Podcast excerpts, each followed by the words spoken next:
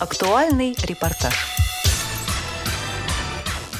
Выставка «Музы Монпарнаса» о легендарных женщинах-художницах Парижа. С 13 июля и по 3 октября 2021 года в Галерее искусства стран Европы и Америки 19-20 веков в Государственном музее изобразительных искусств имени Пушкина проводится выставка, посвященная легендам парижского района Монпарнас, женщинам, задавшим тон одной из самых ярких эпох. Большинство произведений предоставлены европейскими и американскими частными коллекционерами и будут показаны в России впервые. Партнер выставки – фонд Фридриха Наумана «За свободу». Всего на выставке экспонируется более 50 картин, около 100 рисунков, порядка 20 скульптур, более 20 произведений прикладного искусства, более 10 художественных фотографий, а также архивные документы и материалы. Многие из них хранятся в частных коллекциях. В свободной и раскрепощенной среде района Монпарнас легко и быстро раскрывались таланты художниц и моделей, писательниц и коллекционеров, ярких светских фигур. Эта выставка – рассказ о наиболее важных, знаменитых и незаслуженно забытых действующих лицах художественной сцены Монпарнаса в первые десятилетия 20-го столетия. Монпарнас – это часть Парижа, южная его окраина. Именно на Монпарнасе в начале 20 века сложилась уникальная атмосфера, когда художники, поэты обсуждали пути нового искусства, когда они создавали искусство 20 века. У нас целый ряд выставок прошел, посвященных Парижу начала 20 века вообще и Монпарнасу в частности. Была у нас выставка «Шальные годы Монпарнаса», была выставка «Парижская школа». Сегодня мы будем говорить о тех, кто создавал Парижскую школу. Но когда используем это словосочетание «парижская школа», мы не должны представлять себе какого-то объединения художников, которые исповедуют одни и те же идеи и принципы. Нет, это многонациональное сообщество художников, которые приезжали Париж из разных стран мира и которые вместе создавали язык нового искусства. И мы будем говорить о художниках, которые жили в Париже, но по национальности они были э, совершенно разными, да, и они приезжали из самых отдаленных уголков мира в Париж, чтобы впитать уникальную атмосферу Монпарнаса. Последние десятилетия XIX века Париж был тем редким местом, где женщины, стремящиеся реализовать себя в искусстве, могли получить художественное образование. Пока государственные институции оказывались доступными лишь для мужчин, Частные школы, академии открывали особые женские классы. Выпускницы этих учебных заведений сыграли важнейшую роль в сложении славы Монпарнаса как центра современного искусства. Среди учениц Монпарнасских академий оказались и будущие создательницы русского авангарда. Произведения Александры Экстер, Любови Поповой, Марии Васильевой и уникальный альбом ученических рисунков Надежды Удальцовой открывают экспозицию. Любовь Попова впоследствии отправится в Россию, когда настанет революция, она свое искусство поставит на службу советской власти, и она станет одной из тех художниц, которых называют обычно амазонки авангарда. И при ее участии будет создаваться такое направление, как конструктивизм. Да, в самом этом слове мы ощущаем слово «конструкция». Да, конструкция вместе сродни машине. Конструкция – это, конечно, тоже то, что связано с техникой, безусловно. Э, Любовь Попова будет не только писать картины, приехав из Парижа, а вот язык простых геометрических форм она будет использовать для того, чтобы создавать ткани. Знаете, такие ткани с простыми геометрическими узорами. И, например, для того, чтобы создавать простую одежду. А вот такими разносторонними были художники и художницы в начале 20 века, но очень многие свои идеи они приобретали именно в Париже на Монпарнасе. На Монпарнасе располагались как школы, обучавшие живописи, так и частные академии. Филиппо Колоросси и Делла Гран Шомьер, где девушкам преподавали основы скульптурного мастерства. В этих двух учебных заведениях занимались в свое время такие известные мастера, как Камила Кладель, Анна Голубкина, а также Вера Мухина, чья скульптура «Рабочая колхозница» знаменита во всем мире. Их работы, как и произведения других скульпторов Монпарнаса, экспонированы в отдельном зале выставки, напоминающем скульптурную мастерскую. Итак, Камила Кладе – это француженка, да, которая одна из первых посмела стать женщиной-скульптором. Но были и замечательные русские женщины-скульпторы, которые тоже учились в Париже. И среди них была скульптор Вера Мухина. И, конечно, ее семья не хотела, чтобы девочка стала художницей. Потому что семья считала, что самое главное дело в жизни женщины – это выйти замуж. А, ну вот Однажды так случилось, что совсем юная Вера Мухина каталась на санях и упала с этих саней и повредила себе лицо. Это так сильно, что у нее отрезала большую часть носа. А, были сделаны операции, да, ей пришили нос, но следы этих операций были видны на ее лице. И семья решила, что она не сможет никогда выйти замуж. И тогда отпустили девочку учиться в Париж. Вот там Вера Мухина и нашла себя. Вот там она и стала скульптором.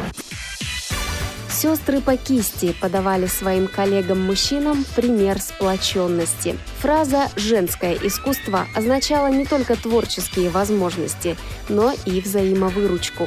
С 1900 по 1930 год наиболее заметны на парижских салонах были художницы Ромен Брукс, Жаклин Марваль, Мария Лорансен, Тамара Липицкая, чьи работы стали своеобразным ядром всего проекта.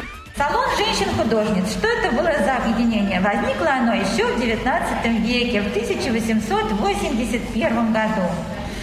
А, женщины-художницы стремились к самоорганизации. Они хотели помогать друг другу, вместе создавать выставки, на которых они могли бы показывать свои картины. Правда, некоторые женщины не хотели, чтобы их картины показывали отдельно от мужских картин. Они считали, что таким образом они заперты в своего рода замкнутом пространстве. Они хотели, чтобы их работы рассматривали вместе с мужскими работами. Но, так или иначе, салон женщин-художниц существовал несколько десятилетий, и в конце концов он превратился в новое объединение – Союз современных женщин-художниц по-французски аббревиатура, то есть сокращенное название звучало как «фам», похоже на э, слово «французская женщина». И на выставках, которые проводила ФАМ, показывали работы женщин, которые на протяжении нескольких десятилетий трудились в Париже. Это были их ретроспективные выставки. А, ФАМ не давала парижанам забыть о творчестве женщин-художниц, прославивших себя в конце 19 и в начале 20 века. А вот на этих ретроспективных выставках представляли работы художницы Жаклин Марваль. Ее большую картину величиной примерно метр на метр, даже немножко больше, да, чем метр на метр мы видим сейчас. Эта картина называется «Кокетки». И изображены здесь три женщины. Одна из них совсем еще юная, у нее светлые волосы. Да? Вторая постарше, с темными волосами. Вот. Третья, да, кажется, тоже довольно юной, да, но, может быть, она чуть постарше, чем девочка со светлыми волосами. У нее волосы цвета меда. А платья на них очень яркие, у белокурой девочки ярко-зеленая, у темноволосой женщины белая, да, и, наконец, у стоящей женщины с, с волосами цвета меда красное платье.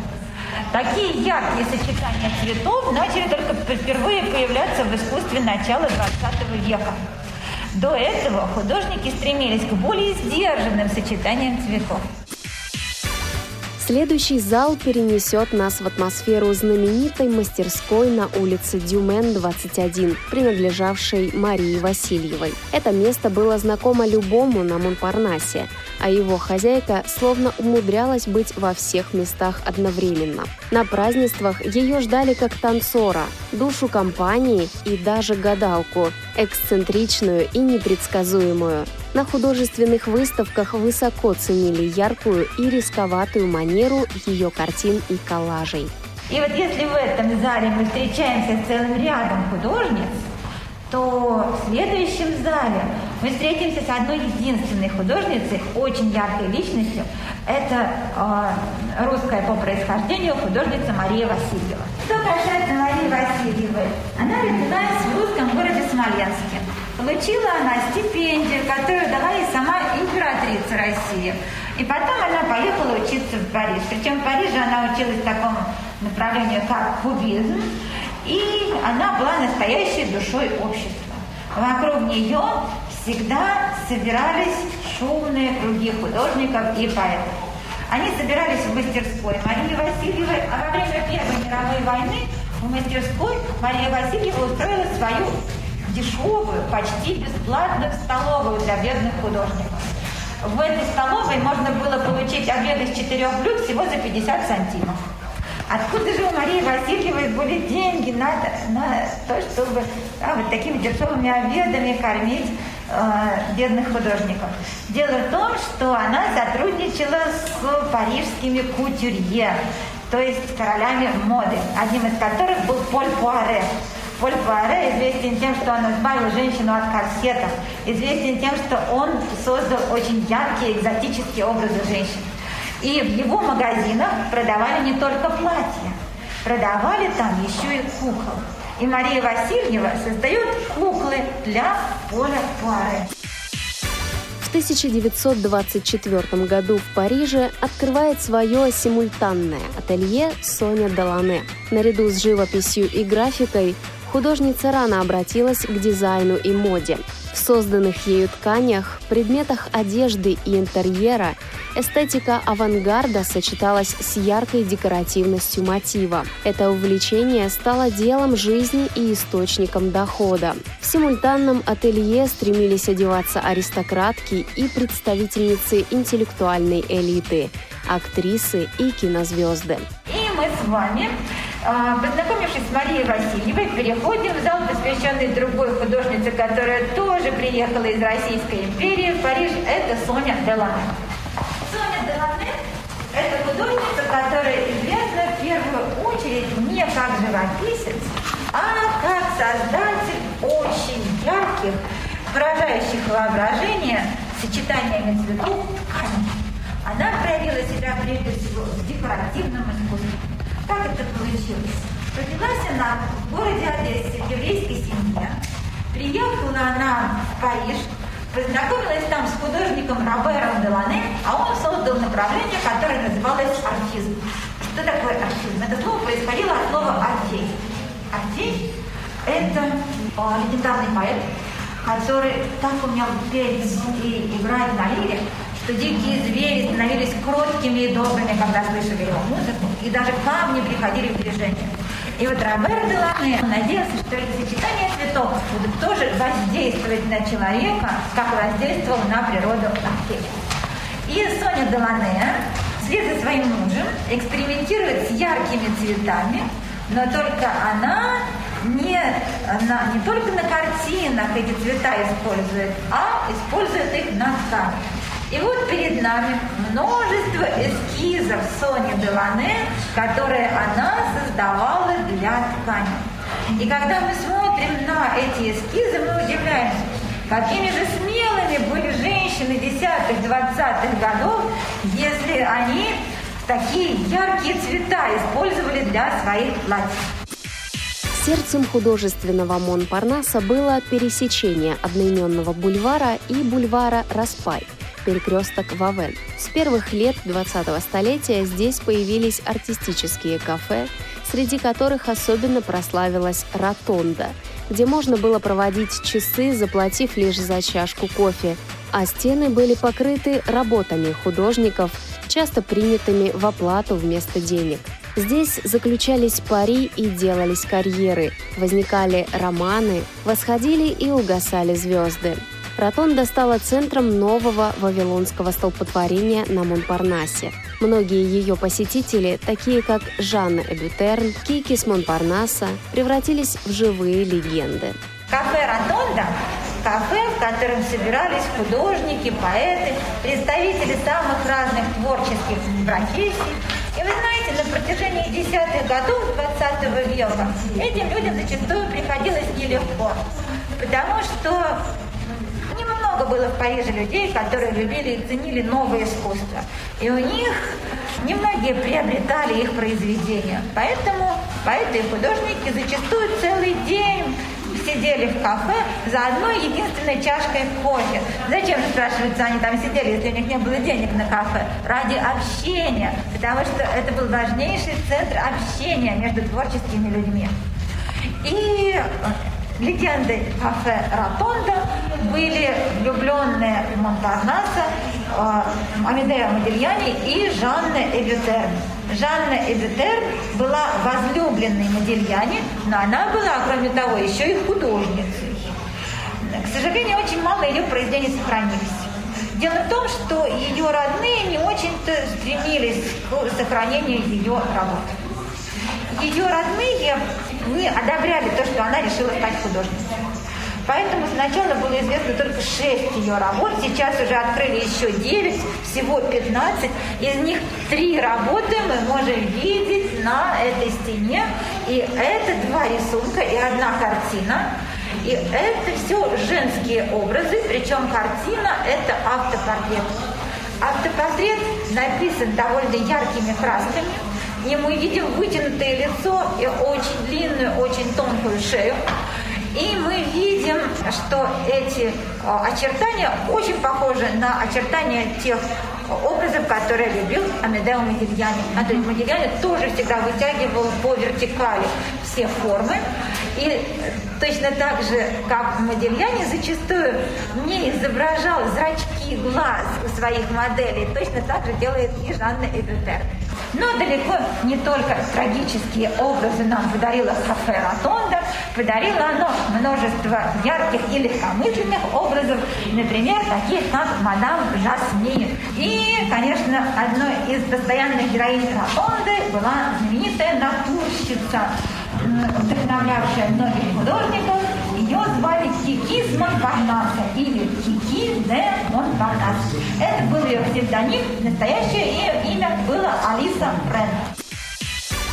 Когда в конце 20-х годов в мире разразился экономический кризис и стали набирать силу тоталитарные режимы, беспечный праздник на Монпарнасе закончился. Тревожную и настороженную атмосферу времени наиболее чутко смогли уловить сюрреалисты. Последняя часть выставки «Покидая Монпарнас» рассказывает об участницах этого движения – Клод Каон, Леонора Финни, Дори Мар – 20-е годы жизни Монпарнаса – это бурный период, называют этот период безумные 20-е или ревущие 20-е. 20-е годы – это как раз то время, когда Кики достигла пика своей славы. Да? В это время уже много богатых людей появилось на Монпарнасе, и даже те художники, которые раньше голодали, в это время жили уже гораздо лучше, потому что богатые туристы покупали их картины, да? и Монпарнас вошел в моду. Мы с вами сейчас оказались в зале, который посвящен 30-м годам в жизни Монпарнаса и Парижа и посвящен такому направлению, как сюрреализм. Называется этот зал «Покидая Монпарнас», сюрреализм. Почему же мы покидаем Монпарнас? Потому что в это время Монпарнас начинает уже терять свое значение как главный центр искусства в Париже. Художественная жизнь растекается уже по всему Парижу, да, она принадлежит не только Монпарнасу. И в это время очень важным направлением становится сюрреализм. Что это за направление такое? Вот буквально, если перевести это слово, будет надреализм. Это художники, которые в своих картинах подчеркивали а то, что есть что-то еще другое, кроме реальности. А, кроме той реальности, которую мы видим глазами вокруг себя. Они словно пытались показать изнанку реальности, изнанку, которая может быть пугающей, которая может быть иногда неприятной, которая может быть иногда связана с действием каких-то неизвестных нам мистических сил. А, и среди этих художников-сюрреалистов были женщины. И вот перед нами натюрморт. Это мешок с цветком. Да? Это некий плод, который лежит на блюдце. Мы не знаем даже точно, что это, это абрикос или апельсин. Так условно здесь все изображено.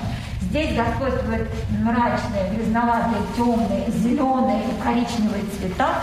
Это довольно близко к кубистическим работам Пабло Пикассо, когда он все предметы сводил к простым геометрическим фигурам. Так что, конечно, Пикассо сильно повлиял на Дормар, но влияние это сказывалось не во всем.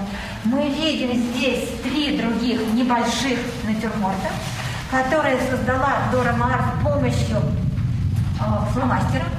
И здесь каждый предмет как будто создан из множества маленьких точек. Причем эти точки располагаются на неравном расстоянии друг от друга. И что здесь изображено? Книги, которые лежат в стопке. На каждом из этих натюрмортов да, практически одно и то же. Немножко отличается композиция, но набор предметов почти один и тот же. Фрукты и книги. И вот такое, такие оригинальные изображения создавала Дора Мар. И это говорит о том, каким она необычным была человеком. Она была художницей, она была фотографом. И она, конечно, хотела, чтобы мы вспоминали ее именно в этом качестве, а не только как плачущую женщину и возлюбленную Павла Пикассо.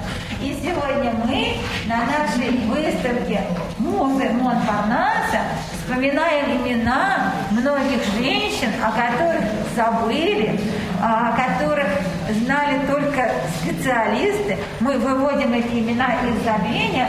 Ну и, конечно, очень важная э, сторона нашей выставки – это погружение в ту атмосферу безумной жизни Монпарнаса, яркой художественной жизни, в которой жил э, Париж начала 20 века.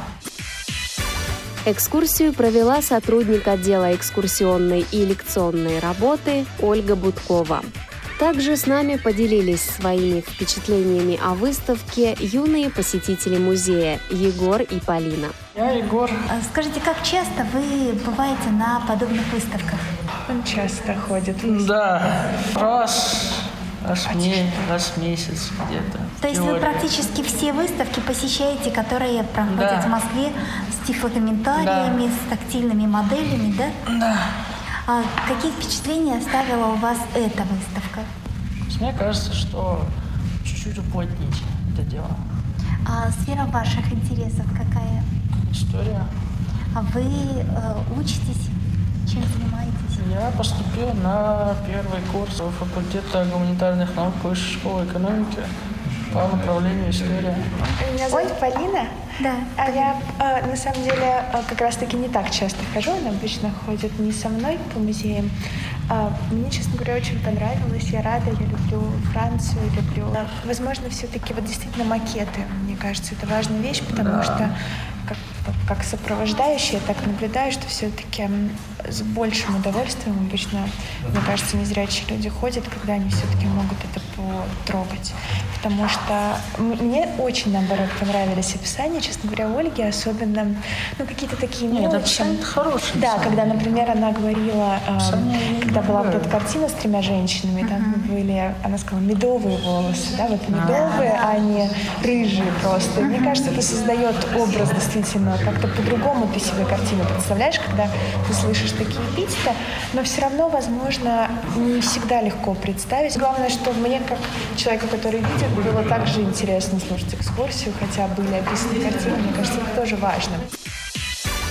Нам удалось побеседовать с ведущим специалистом отдела междисциплинарных проектов Государственного музея изобразительных искусств имени Пушкина Альбиной Джумаевой и узнать о дальнейших выставках. В настоящий момент у нас проводятся каждый четверг экскурсии с тифлокомментированием, с тифлокомментированием и тактильными макетами, как по постоянной экспозиции. Да, это может быть Египет, Древний мир, это может быть э, живопись. а, так и по временным выставкам, как, например, а, выставка, на которой вы были сегодня, Муза Монпарнаса. Будет еще одна экскурсия по этой теме, по этой выставке 16 сентября в 17.00. Экскурсия предназначена для взрослых, но так как у нас запись осуществляется по телефону отдела или по почте, а, мы можем скорректировать ту целевую аудиторию, которая к нам приходит. То есть мы понимаем, что у нас больше запрос идет э, от подростков или там от детей, и мы советуемся с экскурсоводами о таком небольшой, о небольшой корректировке или маршрута, или времени. Подстраиваемся немножко. Вот. Э, хотела также пригласить э, по возможности принять участие в наших сентябрьских экскурсиях с тифлокомментированием, которые будут проводиться по четвергам, а именно 2 числа, 2 сентября в 14.00 и 23 сентября в 19.00 будут проходить экскурсии с тифлокомментированием по выставке «Сиена на заре Ренессанса». А, эта выставка позволит познакомиться с искусством живописцев, которые работали в 13-15 веках в Сиене. Это был один из ведущих художественных центров того времени. И на выставке участвуют произведения из а, разных собраний, из Национальной пинокотеки в Сиене, из а, Государственного архива Сиены, музеев Тосканы, ну и, конечно, Пушкинского музея. То есть это на самом деле сложный выставочный проект в тех условиях, в которых мы сейчас с вами оказались во время пандемии. Но, как вы видели сегодня, опять же, на выставке Музеум Парнаса. Мы с этим работаем. Э, работы, которые представлены на сегодняшней выставке, на выставке, связанной с женщинами-художницами. Он также сделан в сотрудничестве с музеями э, французскими, с частными собраниями, поэтому культурный обмен, он не приостановился, несмотря на все сложности, э, в котором, собственно, мы живем сейчас. Дорогие слушатели, выставка Музы Монпарнаса открыта для посетителей до 3 октября этого года. Спешите насладиться искусством и открыть для себя что-то новое и захватывающее. Материал подготовили Циндема Бойко и Ольга Хасид. До новых встреч в эфире Радио ВОЗ.